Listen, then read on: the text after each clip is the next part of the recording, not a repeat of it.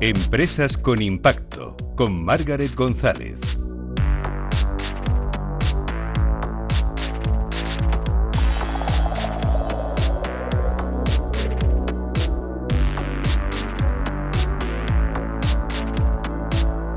Muy buenas tardes, ¿cómo estás? ¿Qué tal ha ido tu semana?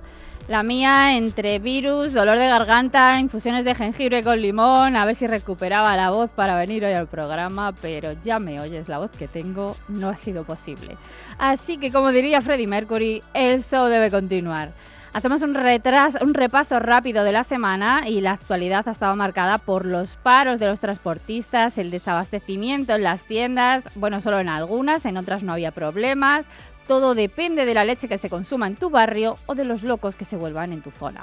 También, como no, por la inflación, esa amiga que nos cae mal, que nadie quiere en el grupo, pero que ha venido para quedarse una buena temporada y más vale que aprendamos a convivir lo mejor posible con ella. Por supuesto, seguimos pendientes también de la guerra en Ucrania y de los casi 4 millones de refugiados que ya deja este sinsentido. Y de ello vamos a hablar hoy en la segunda parte del programa. Te cuento. Enseguida te presento a la primera invitada que tenemos hoy en Empresas con Impacto, pero antes te adelanto que en la segunda parte del programa tendremos la entrevista que le hice la semana pasada a Pilar Orenes, presidenta de la ONG Educo y representante de Comité de Emergencias. No es lo habitual en el programa, pero esta entrevista fue parte del especial de los refugiados que hicimos en esta casa, en Capital Radio, el domingo en directo, y no nos dio tiempo a emitirla. Y creo que merecía la pena escucharla, por eso quería ponerosla hoy. Esto será, como os he dicho, en la segunda parte y ahora vamos a hablar con la periodista Paca Díaz, colaboradora habitual en medios como Cosmopolitan, Woman, El, Mujer Hoy o en Enclave ODS en el español, una experta en temas de igualdad y periodismo. Presentado el programa, le damos al play y arrancamos hoy muy suavito con Empresas con Impacto.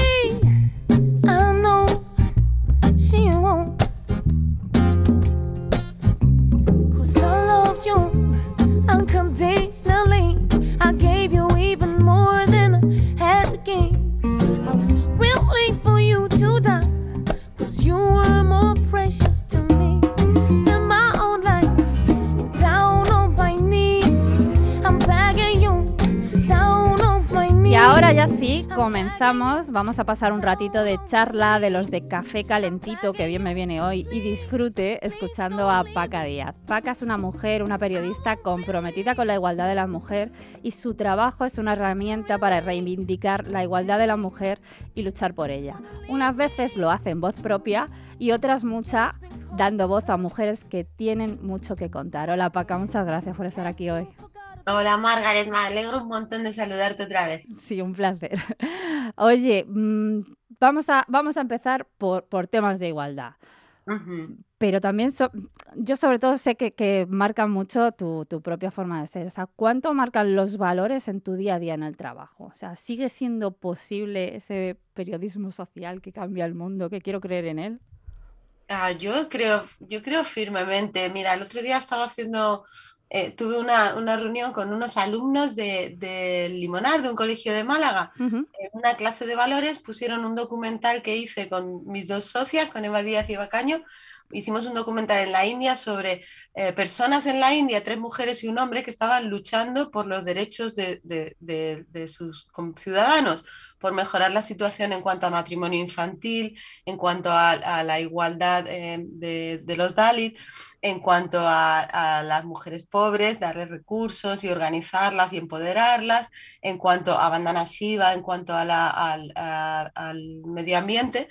Bueno, estábamos hablando de eso y me preguntaron, bueno, ¿y tú crees que es posible cambiar el mundo? O sea, ¿cuál era la lección que yo me había llevado de todo ese documental y de las personas a las que había entrevistado? Y la lección era que ellos pensaban que era posible cambiar el mundo y que lo estaban cambiando, Margaret. El mundo se puede cambiar, esto no es definitivo, esto no es la única opción que tenemos, esto se puede cambiar y se debe de cambiar y mucha gente lo está cambiando y por supuesto el periodismo es fundamental para ese cambio. Por eso es fundamental apoyar el periodismo y el periodismo ahora mismo está viviendo una crisis brutal porque estamos viviendo la crisis de 2008 de la que no hemos levantado cabeza. Estamos viviendo el cambio de los medios, el cambio de cómo nos monetarizamos los, los, periodistas, ¿no? cómo se monetarizan las empresas periodísticas. Es un momento muy complejo, pero hay que apoyar el periodismo porque el periodismo es una de las mejores herramientas precisamente para cambiar el mundo. Yo siempre digo que el foco siempre lo tenemos que tener en ayudar. Si ponemos el foco ahí, el resto como que viene detrás, ¿no? Sí, sí, en ayudar, en ir cambiando. Y luego yo creo que es muy importante, que para mí es algo fundamental en mi día a día. Me preguntabas por los valores, yo tengo mis valores muy claros. Mm, y, ayer veía una entrevista que le hicieron a Juana Costa, María Casado, en televisión mm. española, y ella decía que ella estaba herida por la injusticia. Yo me siento también herida por la injusticia. Es algo que te pasa eh, y, es algo que tienes que trabajar, ¿eh? porque a veces te hace ser demasiado radical en según qué cosas o tener muchas líneas rojas que consideras inaceptables y, ser un poco estricta ahí y tal. Mm. Pero bueno, pero a, mí me interesa mucho el tema de los valores y lo aplico en, en todo mi trabajo. Pero eso no significa que no varíe mi trabajo. O sea, por ejemplo, yo hago temas eh, de denuncia, muchos.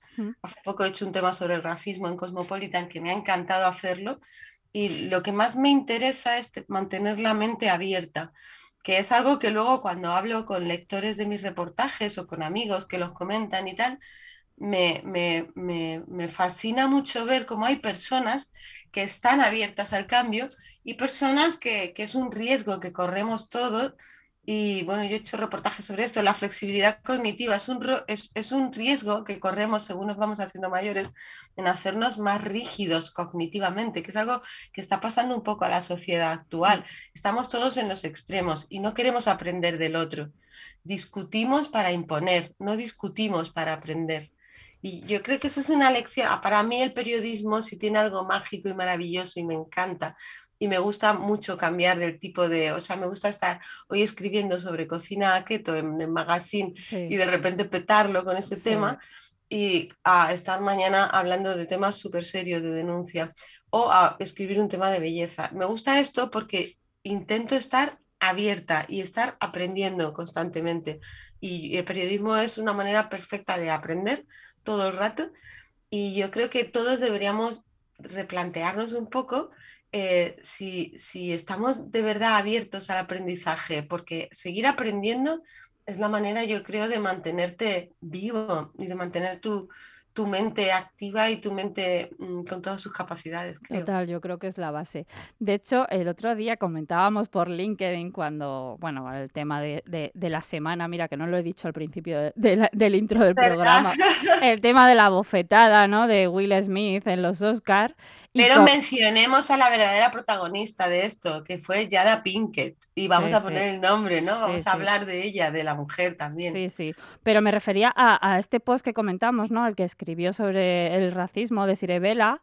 Que, que, nos dio otro, otra visión igual, es como decíamos, ¿no? Si, si no estábamos abiertos a pensar de otra manera, pues mm, mm, a lo mejor esto ni te lo planteas o, lo lees y dices, bueno, otra cosa más. Mm, no sé, que, que, hay mucha gente que sí que se cierra y dices, bueno, yo ya no doy para más, a mí déjame, yo... Eh", y, yo creo que es básico para nuestro trabajo. En, esos posts, en esas charlas que hacemos, charlas virtuales, que a mí me encantan, ¿eh? me encanta discutir de mis reportajes y hablar sobre mis reportajes, pero encuentro que hay mucha gente que, que eso, que están cerrados, o sea, que realmente ellos tienen una visión del mundo y es su visión del mundo. Mm. Y no está, imagínate si yo como periodista que lo, he visto ¿eh? en gente, pero yo, para mí, o sea, si yo me moriría si yo como periodista ya tuviera una visión del mundo. Yo tengo una visión abierta que está en cambio continuamente porque estoy en aprendizaje continuamente y espero que siga así siempre porque es lo que más me fascina ¿no? de la vida y del periodismo. Yo creo que también te, no sé, bueno, quiero pensar, yo, yo es que opino como tú y soy como tú en este sentido, entonces creo que parte de hacer un buen trabajo es tener esa mente abierta porque si no, al final bueno, esa objetividad que nunca es objetiva, pero, pero la perderíamos, o sea, ese mínimo también lo perderíamos porque solo miraríamos hacia un solo lado, entonces no, no tendría mucho claro, sentido. Claro, que también te digo que, o sea, que hay, hay veces en las que tienes que tomar postura, pero claro. yo la verdad es que no solo, o sea, solo tomar postura, bueno, es, es evidente de que picogeo, pero claro. Eh, no solo tomar postura, pero sí que, sí que, mm, sí que siento que, que, que mm, que de algún modo me he quedado en blanco. Bueno, no pasa nada. de todas maneras, tenemos, o sea, tú tienes temas para hablar, porque una de las cosas que te quería preguntar era que, que tú entrevistas, una de las cosas, o sea, entrevistas a unas mujeres mm, súper increíbles, súper poderosas. ¿Qué te llevas de cada entrevista? Porque es que yo cada vez que te leo digo, madre mía, es que de aquí te tienes que llevar aprendizajes. O sea, es imposible que tengas la mente cerrada entrevistando y hablando con gente así. Claro, yo siempre, para mí, cada entrevista es un, cada, entrevista es como una clase, magistral. Así me lo tomo yo también. Sea quien sea la mujer, sea quien sea la mujer, porque todas las mujeres que, o los hombres que también entrevisto, pero mm. suelo entrevistar a mujeres. Y son mujeres súper interesantes. Las mujeres tienen mucho que decir. Entonces yo, de cada una, siempre me llevo alguna, alguna, eh, alguna experiencia y algún, y algún aprendizaje que luego me sirve en otros momentos y en otras entrevistas también. Entonces, pero lo que me da como visión así global, lo que veo es que es increíble todo lo que están haciendo las mujeres, ¿no? O sea, mm. cuando comenzó el siglo, cuando comenzó el siglo XXI, hace unos añitos de nada, hace 21 mm. añitos, 22, em, mis socias y yo nos fuimos a la India a rodar este documental, Shakti, el poder de las mujeres, y tuvimos la idea de hacer una serie de documentales, ¿no? Que queríamos llamarlo 21, el siglo de las mujeres. No conseguimos financiación y bueno, cada una siguió su camino y tal. Pero eh, esa idea eh, luego la hemos visto como ha florecido en toda la sociedad porque las mujeres tenemos mucho que decir y queda mucho por eh, incluir de la perspectiva, de la mirada de las mujeres. Es una mirada, por supuesto, completamente diversa, no es una mirada estereotipada, pero es una mirada que cambia la, la perspectiva desde la que miras.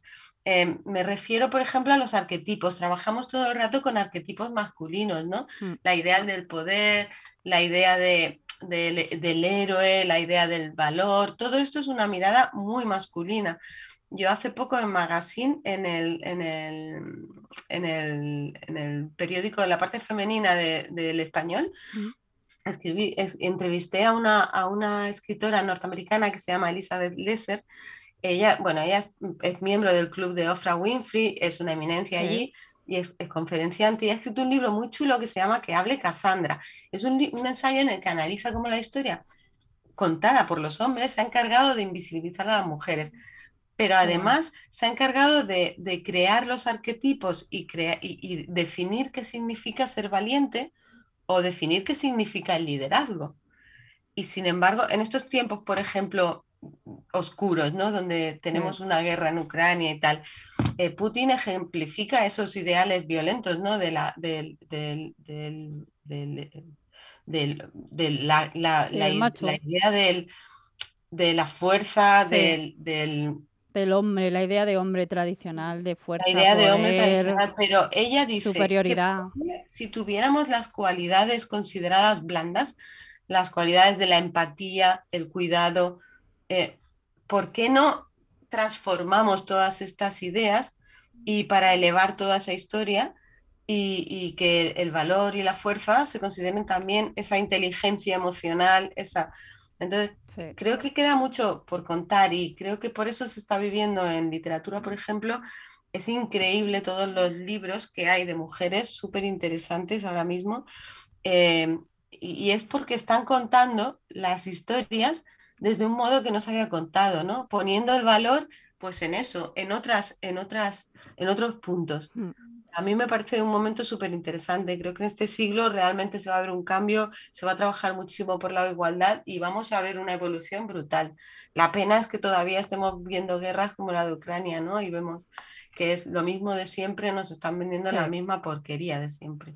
Oye, y hablando de Ucrania, ¿cómo fue esa pedazo de entrevista con la primera dama Bueno, yo no entrevisté a Elena, yo, a Elena Zelenska, la mujer del presidente de Ucrania, no la entrevisté, utilicé mm, declaraciones de ella, de su Instagram. Ah, lo que pasa que descubrí su Instagram, entonces hablé con, con mi jefa, con Andrea, mi jefa en Woman, y le dije, oye, hacemos algo sobre ella porque ella está clamando al mundo desde su cuenta de Instagram, vamos a darle repercusión, ¿no?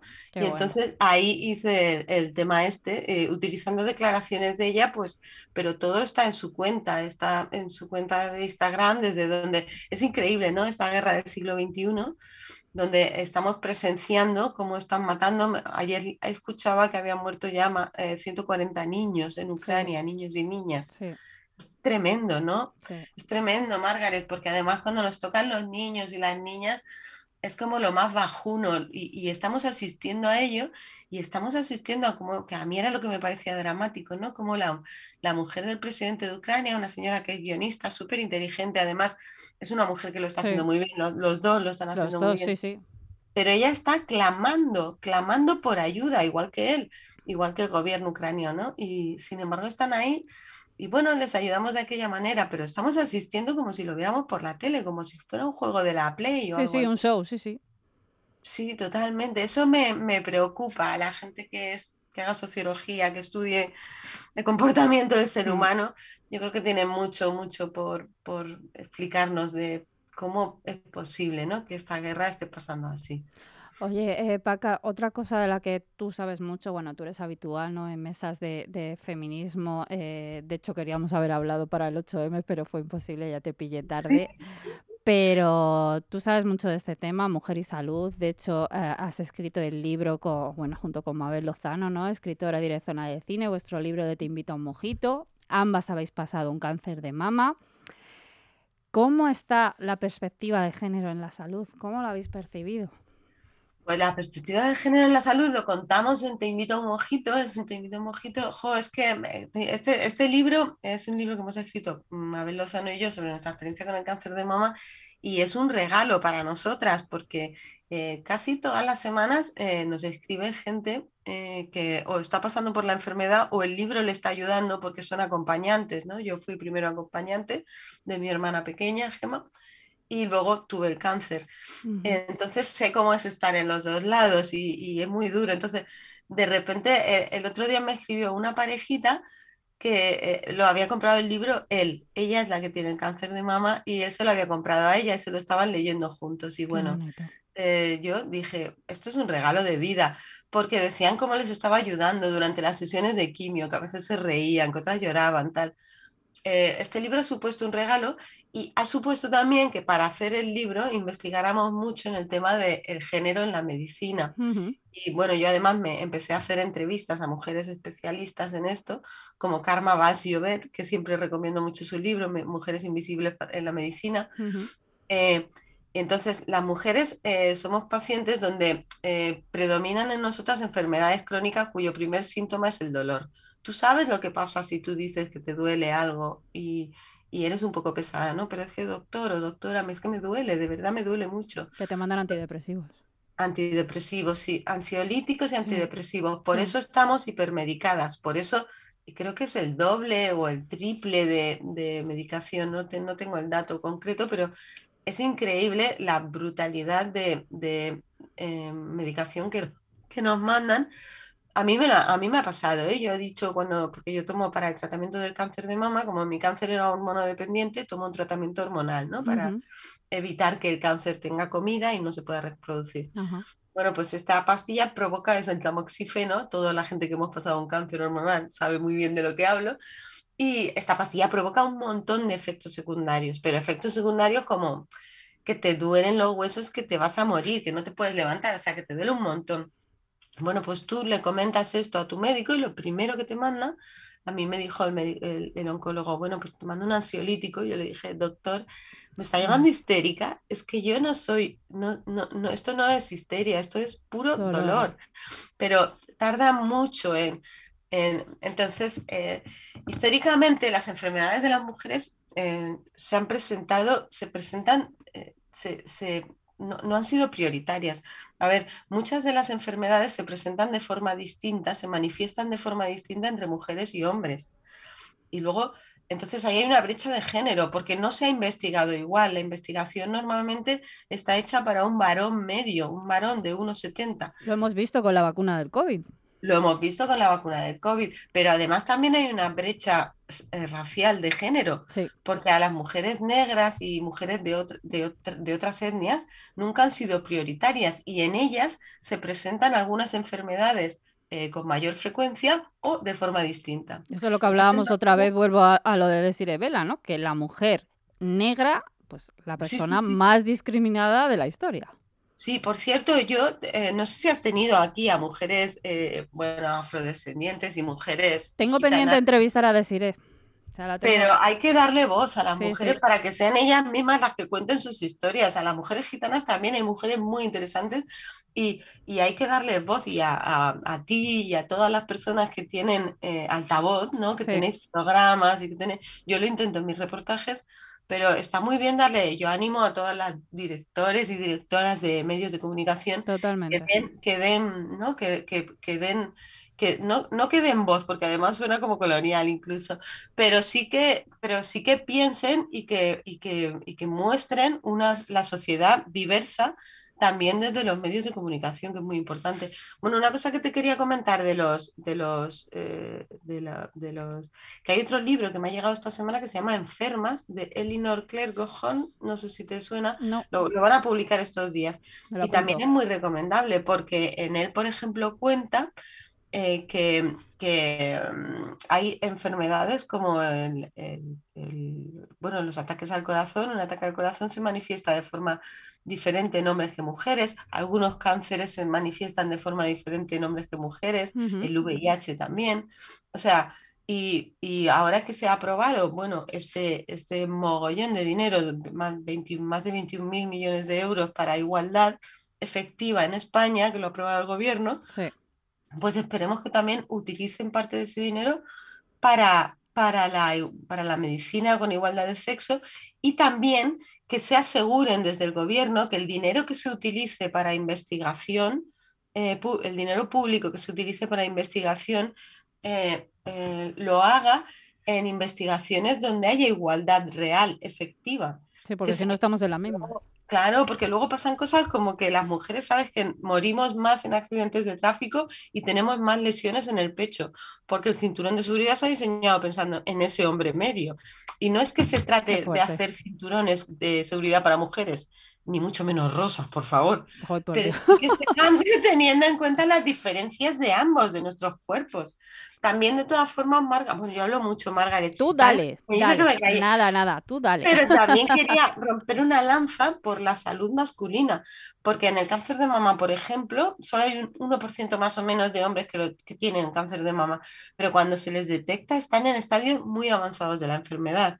Entonces, aparte de recordarles la prevención a los hombres, creo que ellos también son víctimas de este sistema estereotipado en el que vivimos. Porque Con el tema de los ansiolíticos, por ejemplo, o sea, yo, oh. mm, o sea, me consta que hay mucha barrera también de ellos de que cuando se sienten más mal de verdad, emocionalmente me refiero, o sea, que tienen bajones, eh, está esa barrera de no, nosotros no podemos pedir ayuda en este sentido. O sea, la parte emocional para nosotros no existe y eso también es muy duro para ellos. O sea, es una losa enorme. Yo creo que son víctimas también. Totalmente. Cada uno con, nuestro, con nuestras etiquetas. Sí, es que los hombres que aún se educan en la desigualdad, en los roles de género, que son la gran mayoría, hmm. para ser francos, eh, luego tienen que problemas para contar eso que tú hablabas, ¿no? Que es lo que se considera, entre comillas, muchísimas comillas, las debilidades. Y que no lo son, por supuesto. Hay que conectarles con su cuerpo a ellos, hay que ayudarles a entender su cuerpo y educarlos en la libertad para contar sus dolores sin sentirse de menos, de nada. Sí, porque nosotras estamos más acostumbradas, también nuestra forma de ser es eh, por lo menos lo que yo veo, más de nos cuesta menos hablar con las amigas, con otras mujeres, ¿no? Enseguida eh, nos abrimos y ellos yo creo que sí que tenemos nosotras más libertad. Sí. Por eso digo que ellos, si, no, pueden, no pueden pedir ayuda y tampoco se pueden desahogar, entonces, por Dios, pobrecitos míos. No, no, está claro, está claro. Hay que, ahí hay que, hay que trabajarlo. Sí. Oye, Paca, eh, ¿cómo estamos a nivel de feminismo? Hace, hace, hace un par de años hablamos ese reportaje que me hice yo del 8M, que luego nos explotó la pandemia en la cara. Eh, hablábamos de cómo estaba la mujer, hablábamos de cuotas, hablábamos de educación. ¿Cómo estamos post pandemia? Pues post pandemia, como la el culo. Pandemia, la pandemia que nos ha venido a dar por todos los lados, pues post pandemia. Yo mm, cuando hablé contigo, yo me acuerdo, hace como cinco años estuve o cuatro, estuve en Noruega haciendo un reportaje sobre, sobre mujeres allí, haciendo y, contando pues lo típico para aprender cómo, lo, cómo, cómo, manejan ellas todos estos temas de la igualdad y tal. Y eh, una de las entrevistas que hice fue a la alcaldesa de Oslo entonces. Y ella me dijo, ya se había hecho los deberes y se había visto cómo estábamos en España, tal, todo. Y, y, y, luego entrevisté a, a, una mujer que era, que era la presidenta del, del comité del Premio Nobel de la Paz. Y ella me dijo, y ella me dijo, bueno, las españolas estáis como nosotras hace 40 años.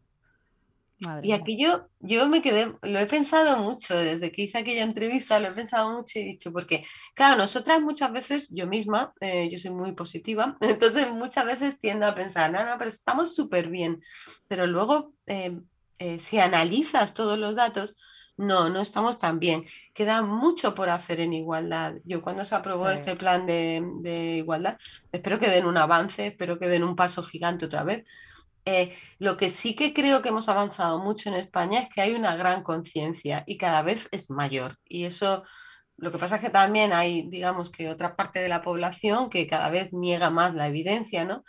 Eh, por primera vez desde que yo tengo conciencia, se está negando la violencia de género. Es que estamos volviendo para atrás. Y ¿eh? encima lo está negando en una parte de, la población joven, ¿no? Que es más vulnerable y quizás... Y más preocupante. Entonces, sí, hay que... Pero sin embargo, en las empresas, las empresas cada vez son más conscientes y hay un grandísimo interés. Lo, otra cosa es que se estén implementando bien, pero hay un grandísimo interés en los planes de igualdad. También vemos que cuando, cuando las leyes, las normativas impulsan la igualdad, la igualdad da pasos agigantados. Lo que me decían las mujeres noruegas es que sin cuotas no se va a ningún sitio. Ella decía, pero porque yo le decía que en España había mucho debate con las cuotas y ellas me decían, todas, ¿eh? todas las que entrevisté, me decían, ah, bueno, pero es que mirad el ejemplo de los países nórdicos, que se supone que somos los más avanzados. Todos hemos tenido cuotas. Claro todos. No hay ni uno que no haya tenido cuota, que, que la igualdad haya surgido por arte de magia o porque, porque todos somos tan compasivos que queremos perder nuestros privilegios. No, a todos nos cuesta perder nuestros privilegios. A los hombres con las mujeres, a las mujeres blancas con las mujeres de otras etnias, así, así mm. vamos. Entonces hay que promover esa igualdad, pero la igualdad, digan lo que digan y lo diga quien lo diga, la igualdad es el fin porque la igualdad es pura justicia social. Qué bonita frase. Me ha encantado. Me ha encantado. Estamos y muy sensible. Y bueno, con la pandemia, en cuanto a las mujeres, también eh, leí esta semana eh, y hablé hace poco entrevisté a la psicóloga Laura Rojas Marcos, que soy súper fan de ella. de, todos ellos. Sí, y ella decía que ha empeorado muchísimo la salud mental de Hablé con Laura Baena hace un tiempo y... Y te contaba, ¿no? bueno, Laura Rojas Marcos está apoyando la puesta en marcha de un teléfono de asistencia psicológica gratuita. Te, cuido, sí. De la asociación Yo No Renuncio del Club de Malas Madres. Es que yo te escucho y, siempre, o sea, no puedo evitarlo, yo soy madre y el tema de la conciliación es, o sea, creo que es hay el caballo de batalla que no sé cómo Precisamente por eso, porque como no veo que haya, eh, ¿cómo decirlo?, movimiento por la otra parte, es decir, que nosotras somos madres, pero parece que ellos no son padres. Es que, es, que yo creo que está habiendo un cambio porque de, hace 20 años ahora, yo lo veo en mi entorno y en los más jovencitos, los que vienen, pero en, mi entorno lo veo que hay mucha, mucha más implicación de los hombres en, en la crianza. Pero a mí me da la sensación que los padres sí, pero no en las empresas. Pero no en las empresas. O sea, ellos. Entonces es difícil. O sea, si, si, si tú quieres hacer un, hay una copaternidad, ¿no? Una crianza compartida normal, como debería no, no, es muy difícil. Pero claro, no te dan las opciones. Dramática. Luego con la pandemia hemos visto si hay que teletrabajar, ¿quién teletrabaja la claro, o sea, ahí están las teletrabajar con hijos, ¿quién teletrabaja con.? Yo tengo amigas con los niños subido por la cabeza y ella ahí sí, Aquí, me tiene, sí, sí, sí. Y sí, y además no se hace en plan, venga, pues tú te, yo dos días, tú dos días y uno mm, contratamos a alguien, no sé, no, se hace tú, mujer, te ocupas. Y es que, y nosotras tendemos a eso. O sea, es que sí, te iba a decir que muchas veces somos nosotras mismas, claro. Es un círculo vicioso, pero es que yo recuerdo que hice una entrevista a Ana Navajas, no sé si la conoces, es una profesora de literatura súper interesante, ella, Margaret. Y ella eh, hizo un estudio, porque ella flipó cuando empezó a dar clases de literatura em, en los alumnos más mayores de instituto, flipó con las pocas escritoras que veía, cuando ella sabía que había un montón, ella había estudiado literatura, había... Bueno, pues hizo un estudio y demostró que solo un 7,6% de mujeres en los libros de textos escolares, los libros con los que estudian nuestros niños y nuestras niñas, nuestra juventud, eh, solo hay un 7,6% de mujeres. ¿Cómo podemos pretender que haya igualdad si esto ocurre? Y no vale ya la idea de, pero es que las mujeres no estaban, hola, Perdona.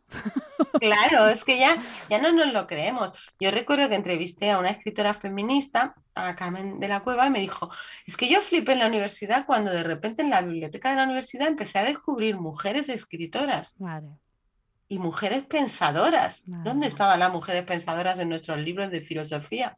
No había. Sí, no, no. ¿Dónde estaban las mujeres de, sabes? Es que no había mujeres, era como era como las películas de guerra que veíamos cuando éramos pequeñas, que solo había hombres. Sí, sí. Sigue pasando, ¿no? Películas solo hombres, solo hombres. Es como ya, ya, vale, ya. Y luego también en cuanto a la juventud, eh, hay que romper una lanza porque tenemos una juventud, yo a mí me encanta, cada vez que hago una reportaje sobre la generación Z en, en Cosmopolitan o sobre los millennials, flipo, flipo mucho porque encuentro a gente joven muy bien formada, gente joven con unas, unas ideas muy bonitas en las cabezas y gente joven que ha, nacido y ha crecido en, en crisis. Sí, bien Solo conocen la crisis. Hace poco entrevisté a Isabel Duque, que es la psicowoman, es una psicóloga y youtuber, no sé si la conoces. No. Bueno, pues ya tiene un libro chulísimo. Yo no paro de recomendar mujeres, pero es que son todas. Y yo de tomar apuntes. tiene un libro chulísimo que se llama Acercarse a la generación Z, es de Y es un, es un libro en el que ella eh, explica, o sea, ella acerca realmente a las personas mayores a, la gente joven con la que ella trabaja normalmente y rompe un montón de estereotipos, rompe un montón de prejuicios, rompe un montón de ideas, de mitos que tenemos acerca de los jóvenes. Tengo que pasar todos estos apuntes que me estás dejando. Bueno, ella, si puedes entrevistarla, yo flipé con ella, Margaret. Y una cosa que me dejó impactada, que lo voy a contar aquí para que lo penséis. Venga, un minuto, que me están dando, llamando, levantando la mano ya. Pues, yo le dije a ella, oye, es muy preocupante que hay muchos métodos de control y violencia psicológica entre la, la juventud, ¿no? En la adolescencia. Y me dijo ella, bueno, bueno, esto es lo que reproduce lo que pasa a nivel colectivo en la sociedad, pero me, hizo un análisis muy certero y muy sorprendente. Me dijo, los jóvenes de ahora, los adolescentes de ahora, tienen que decir todo el rato dónde están. Están absolutamente controlados incluso por apps, por aplicaciones. Entonces, les estamos enseñando que amar es controlar. ¿Habías pensado en eso? Ahí lo dejo. Pues sí. Vaya final, vaya final que me deja. Ay, no, lo alto, Margaret, que nosotros lo valemos. Paca, eres un sol. Muchísimas gracias, muchísimas gracias por atenderme tan rápido, que sé que te he pillado ahí a contrapié con, la entrevista. Muchísimas gracias y un placer. Seguimos hablando. Un abrazo grande. Un besito.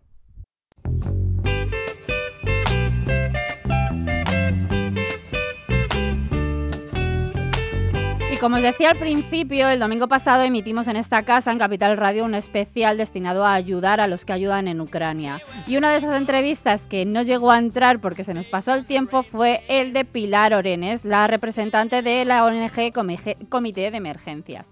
Así que hoy os la traigo aquí porque quería que la escucharais. Es una entrevista que creo que quedó muy interesante y merece la pena darles voz. Así que ahí os dejo con ella. Hola a todos, estamos ahora con Pilar Orenes, directora general de Educo y representante del Comité de Emergencia. Eh, bueno, muchísimas gracias Pilar por atendernos hoy en este especial. A vosotros, gracias por ese espacio. Eh, Comité de Emergencia, como sabemos, es una ONG que está formada por el grupo de, seis grandes ONGs internacionales que, quieren unirse en una misma voz, Aldeas Infantiles, Educo, Osfran, Médicos del Mundo, Plan Internacional y World Vision. Pilar, eh, vamos al lío que, el objetivo aquí es ayudar todo lo que podamos. ¿En qué, qué es lo que os estáis encontrando? ¿En qué situación estáis viendo ahora mismo?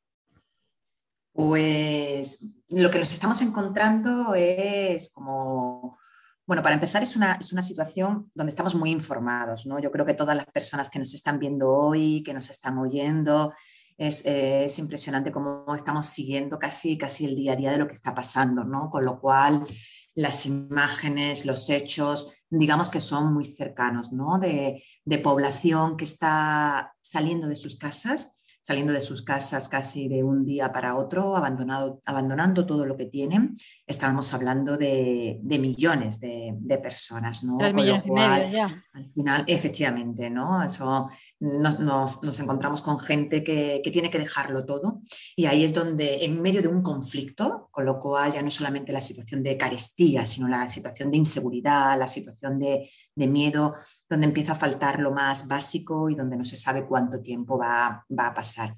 Y es en esa situación donde organizaciones de índole humanitaria, como son las que componen este comité de emergencias, son donde, donde estamos actuando. Y, las situaciones pues, son muy diferentes, son muy variadas y responde también pues, a los diferentes perfiles de las ONGs que, en las que estamos trabajando. Y eso nos permite tener una visión pues, global de la situación, ¿no? Como sois varias, cada una tenéis vuestro rol asignado. Efectivamente, ¿no? Somos organizaciones, tenemos cosas en común y es nuestra especialidad en la intervención humanitaria. No, no es el primer país, desgraciadamente, no es la primera situación, a veces por catástrofes, a veces por conflictos y a todos se nos vienen en la mente las situaciones del Sahel o de Siria o de Yemen. Bueno, pues en situaciones como esta, como esta estamos eh, con un factor también común, ¿no? vinculado a los derechos de esta población en estos contextos, pero luego es verdad que cada una pues, pues pone un foco ¿no? en, pues en, especialidades diferentes, ¿no? desde el aspecto más de salud, ¿no? y entonces en ese reparto de primeras necesidades de medicamentos, ¿no? hablamos de la insulina o el trabajo en hospitales o, algunas que están pues, en el tema del cobijo, en el tema de la infancia y la protección y la importancia de la educación, el reparto de, de, alimentos, ¿no? hemos dicho medicamentos, pero también de alimentos básicos. O sea, yo creo que al final una de las cosas claves en estos contextos que no dejan de ser de caos es el poder coordinarnos, ¿no? el poder ver las complementariedades, el poder ver que cada una, ¿no? en qué zonas está, en qué especialidades. ¿no? Y eso es una de las cosas que el comité de emergencias no, nos favorece. Desde el comité de emergencias, ¿cuál es el principal reto que os estáis encontrando ahora mismo? Lo que tenéis que hacer frente, el principal foco que tenéis ahora mismo abierto. Sí, pues mira, el, principal, insisto, cada una tenemos así focos, pero yo creo que el principal, y eso no nos vamos a cansar de repetirlo, ¿no? El que, el que se frene la guerra, el que se pare la guerra, ¿no? O sea, es, esa es una de, de, las demandas, ¿no? Estamos trabajando sobre las consecuencias de la misma, pero mientras que esta población, ¿no? Sigue sufriendo, sigue el impacto, lo que necesitamos es, en lo que alzamos la voz, es lo que necesitaríamos ahora mismo es que se restableciera la, restableciera la paz, ¿no? porque en estos contextos al final, bueno, pues todo lo que haces es intentar proteger a esa sociedad civil que también es parte ¿no? del derecho internacional, ¿no? de la protección a los civiles. ¿no? Primero que se frene y si no se frena, que aseguremos esa protección, que aseguremos que no se atacan ¿no? objetivos como escuelas o como, o como hospitales, que se aseguren los corredores humanitarios, ya no solamente que tengamos capacidades, sino que podamos llegar ¿no? a la población que está más afectada, que se proteja esta mm, población más vulnerable, entre las que también se encuentran las mujeres y los niños. ¿no? Sí, ahí quería yo. bueno, pues, sí, ¿no? Porque el tema de la trata es algo que ahora está muy de actualidad, ¿no? Es algo que, ya se está viendo que está siendo otro problema añadido, si, si no había muchos ya, eh, que estáis encontrando en este, en este sentido. Porque es que da miedo solo pensarlo. Solo efectivamente, ¿no? Además es, es como es y, un espacio como este se agradece, ¿no? Para poder contextualizar la situación y lo que significa, ¿no? La trata es un problema a nivel mundial, ¿no? Son millones de personas y de niños, de mujeres y niños sobre todo, que están en esta red. ¿Y qué pasa en estas situaciones? Que todo se hace más vulnerable que de la noche a la mañana, pues estas poblaciones son, tienen situaciones más precarias están más expuestas y desgraciadamente también pues, los perpetradores, las personas ¿no? que, impulsan estas redes también, bueno, pues entran más en acción. ¿no? Entonces es algo que ya diferentes gobiernos y diferentes organizaciones ya han dicho que está pasando y es donde los sistemas de protección tienen que funcionar más. Y ahí lo que nos encontramos y el mensaje que damos es, bueno, primero, mm, no podemos dejar de dar gracias, ¿no? Gracias por la solidaridad, gracias por la intención de tantas personas como en España están actuando pues con su dinero, con sus iniciativas, etcétera, pero que todas las iniciativas estén coordinadas con los sistemas oficiales, porque si no, lo que es buena voluntad puede, puede no contribuir tanto, ¿no? Mm. Y es necesario, ¿no? Que, que una, una, familia, un niño, una niña, una mujer sepa, ¿no? Cómo, mm, a dónde va, con quién va, cómo va, y hay un sistema en todos los países y en todo el recorrido de cualquiera de estas familias, ¿no? Personas o niños, niñas solos, ¿no? Que te garantiza esa, esa seguridad. ¿Cómo os pueden ayudar ahora que dices ya esto? ¿Cómo mm, el principal, sé que lo, que se está pidiendo sobre todo es aportación económica y que vosotros lo organicéis, pero cuéntanoslo tú exactamente y luego no sé si aparecerá por pantalla o por aquí debajo, no sé por dónde aparecerá, pero cuéntanoslo tú.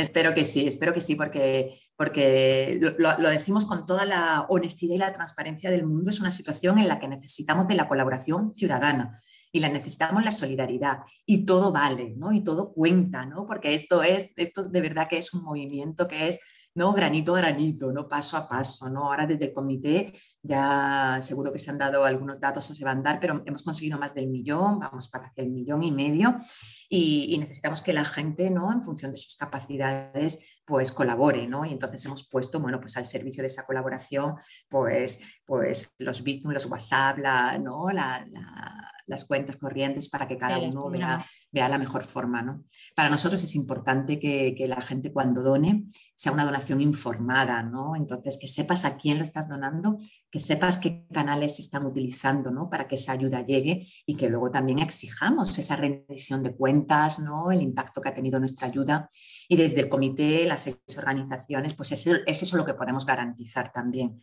la experiencia, el conocimiento y las herramientas adecuadas para, para poder responder. ¿A qué estáis destinando ahora mismo, sobre todo, el dinero que estáis recaudando? Pues mira, con líneas diferentes de trabajo, ¿no? Y, dentro de las líneas de, diferentes, pues hay una primera acción que es el reparto de kit de emergencia, ¿no? Que es como se llama así un poco a las organizaciones que trabajamos en ello, que son bienes esenciales de personas que han tenido que dejar su casa y ahí te encuentras agua, comida, medicamentos, ropa, lo básico.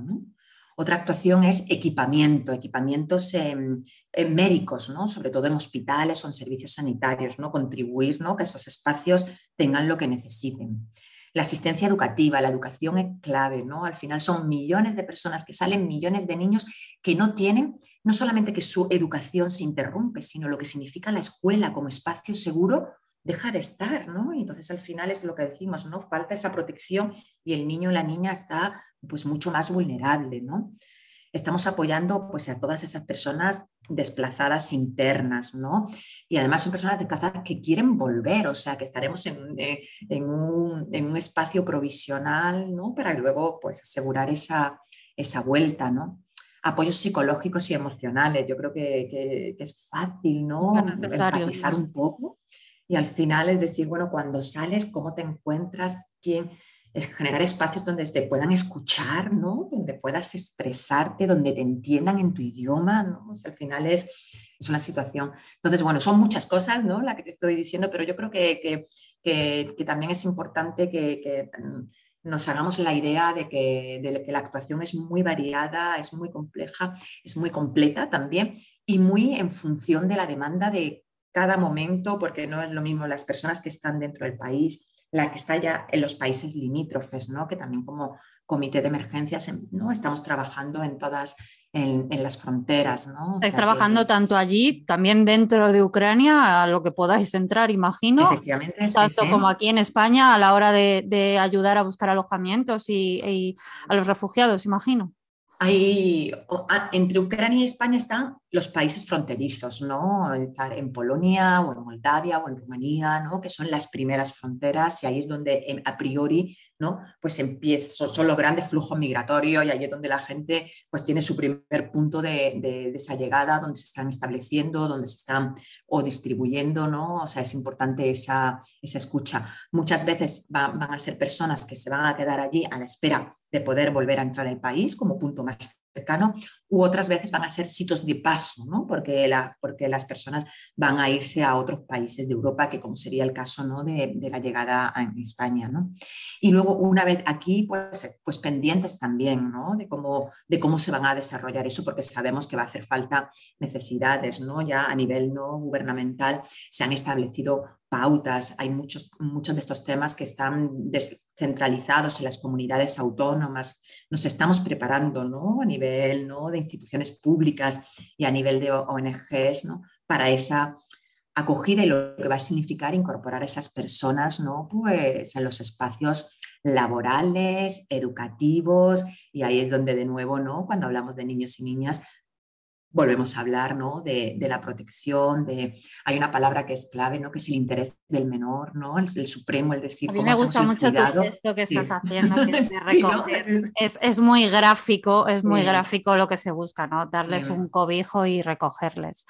Imagino que la gente que quiera mucha gente no particular que quiere pues traer a su casa, que cualquier que quieren alojar porque tienen sitio y quieren alojar familias, que se pongan en contacto con vosotros o sí, ¿no? En este caso, incluso con, la, con las administraciones públicas, ¿no? Directamente con ellos mejor. Están favoreciendo. Y por eso, porque hay mucha confusión, la gente no sabe bien por dónde ir, entonces ese es uno de los objetivos de, este programa, que, que tengan claro qué hacer. Primero a las administraciones públicas antes que a vosotros para nivel de acogida, si lo hacen con nosotros, nosotros también lo canalizaremos, ¿no? O sea, que no, les vais a, no les vais a decir, yo no me encargo, evidentemente. Canalizarlo, ¿no? Y ahí las diferentes comunidades autónomas están poniendo atención, ¿no? Servicios de atención al ciudadano, ciudadana, para poder responder a esa, esa inquietud, ¿no? Y también canalizar, tú ofreces lo que tienes y luego hay que estar pendiente, ¿no? De, bueno, pues cuál es lo mejor para la situación de esas familias, ¿no? Y, bueno, pero yo creo que una vez más estamos como viviendo esto que, en el fondo es emocionante, ¿no? De cómo la, ciudadanía se, moviliza, ¿no? Y esto a las organizaciones que, trabajamos en esto es lo que nos da esperanza, ¿no? Porque vivimos gracias a que, a que, hay gente que quiere cambiar las cosas, ¿no? Y, bueno, no puedo dejar de decir, ¿no? Que hoy es Ucrania, pero ayer fueron otros países y mañana lo seguirá siendo, ¿no? La solidaridad internacional es importante moverla y una circunstancia que es un poco más cercana que otras, ojalá nos ayude también a empatizar más, pero para ayudar a empatizar también con, otras cosas que están pasando en otras partes del mundo.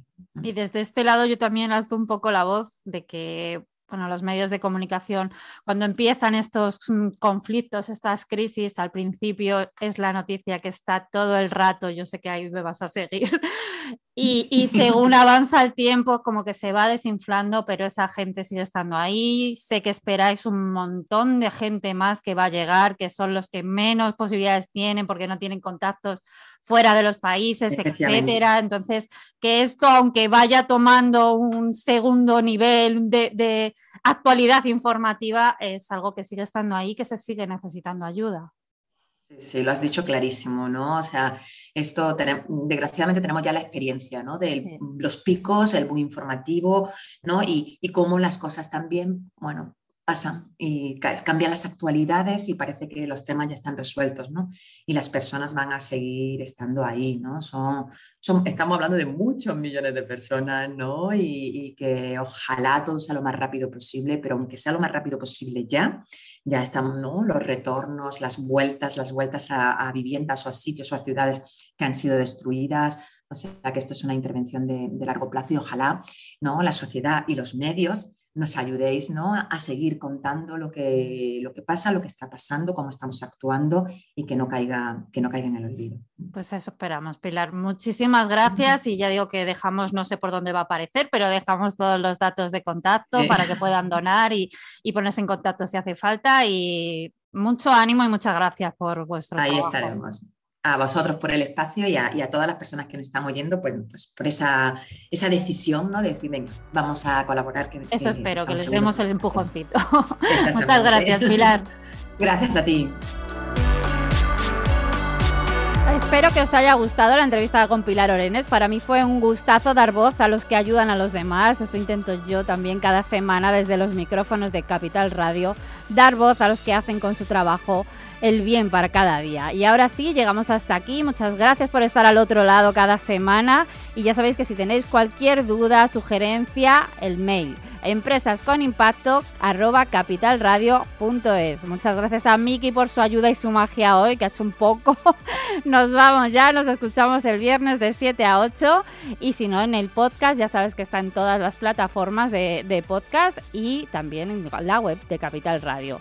A mí me encuentras aquí la próxima semana y en mi web canalinicia.com. Y hasta aquí llegamos. Feliz semana y feliz fin de semana.